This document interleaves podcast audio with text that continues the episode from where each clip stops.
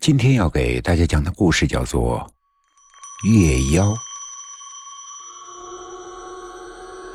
他没有名字，没有亲人，人类叫他月妖。每天，他都靠吸收月之精华和动物的鲜血来增长灵力。难得有人肯来陪着他，这种有人陪伴的感觉还不错，哪怕那人是想来杀他的。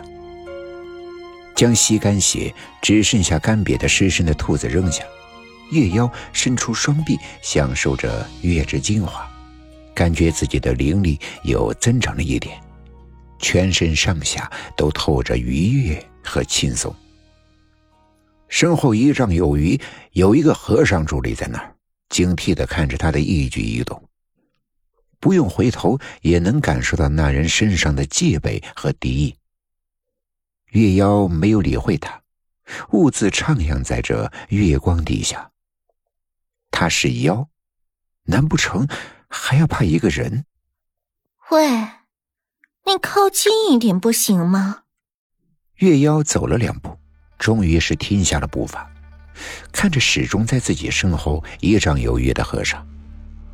和尚不为所动，清冷的脸上肌肤如瓷。恰巧有赶夜路的行人经过，月妖嘴角上扬，白嫩的手指瞬间串出尖锐的黑色指甲。也就这一瞬，那和尚已经掠至他的身前，身上的禅杖横挡在月妖的身前，挡住他的去路。不可伤人，否则我定不饶你。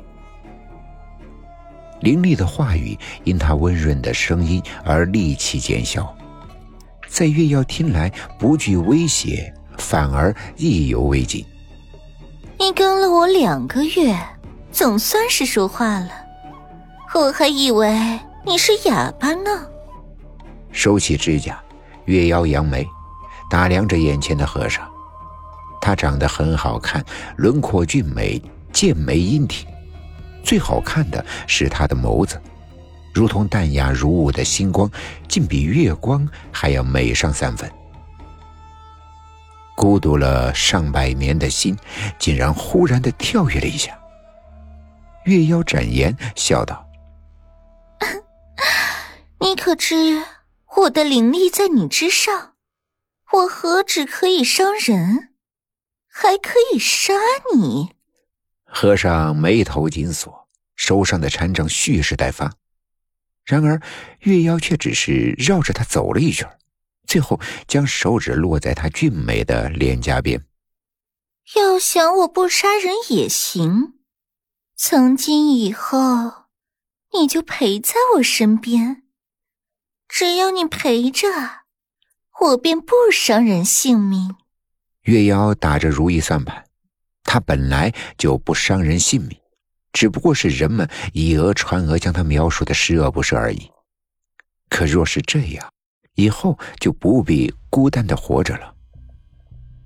他打着如意算盘，等待着和尚的回答。好，清冷的一个字，干脆利落。有和尚陪伴的日子，生活不再无聊透顶。月妖也终于从中寻得了比增长灵力还要让人。快活的事情，那就是捉妖。世道混乱，人鬼共生，魑魅魍魉祸乱人间，人类岌岌可危。和尚收妖抓鬼，月妖便在身边陪着他。日子一天天的过去，月妖也越发的喜欢和尚淡雅如雾的眸子，怎么看都看不够。虽然和尚从来没有对他露过好脸色，但月妖还是满心的欢喜。然而，平静的日子却被人打断。当月妖看着和尚空洞血淋的眼眶时，从来没有过的杀意从心底迸裂而出，汹涌如潮，能够焚烧世间万物。是谁将你伤成这样？他不过是寻了两个果子来给和尚吃的时间，竟然让妖魔有机可乘，将他伤得这样重。悲愤的看着身后的妖魔，月妖却没有闻到一丝的妖气，反而是人类的味道。是人，不是妖。为首的人是个虬髯大汉，冷眼的看着月妖，手中的一根降妖棒霎时显眼。斩妖除魔是我等的责任，尔等小妖还不束手就擒？月妖冷笑，将和尚推至身后，长发如墨飞扬，手指尖锐如爪，砍伤和尚，他一个都不会放过。被愤怒心疼冲昏头的月妖，完全忘记了答应过和尚的话，只想着报仇。漫天的血水飞溅，脸上湿湿热热。当杀光最后一个人，月妖突然觉得胸口一动，低头一看，是穿胸而过的禅杖，那是和尚的禅杖。我灵力虽不如你。但心智却在你之上，你破了戒，我也算是没有背信弃义。嘲讽的话语透着喜悦，这是月妖第一次听到和尚笑。转头，那笑容与他幻想的一样好看，连明月都在这一瞬间失去了光华。这是你的计谋，你知道杀不了我。就用此计，哪怕从此没了双眼。和尚挑眉点头，血窟窿的眼眶还在流着鲜血。收服最大的月妖，我便可称为国师。哪怕失去了眼睛，依旧有无数的荣华富贵。何况这些日子跟着你降妖，我的名号早已经远播天下。如今我名利双收。还要什么眼睛？胸口痛的麻木，月妖感觉自己的灵力渐渐的消散。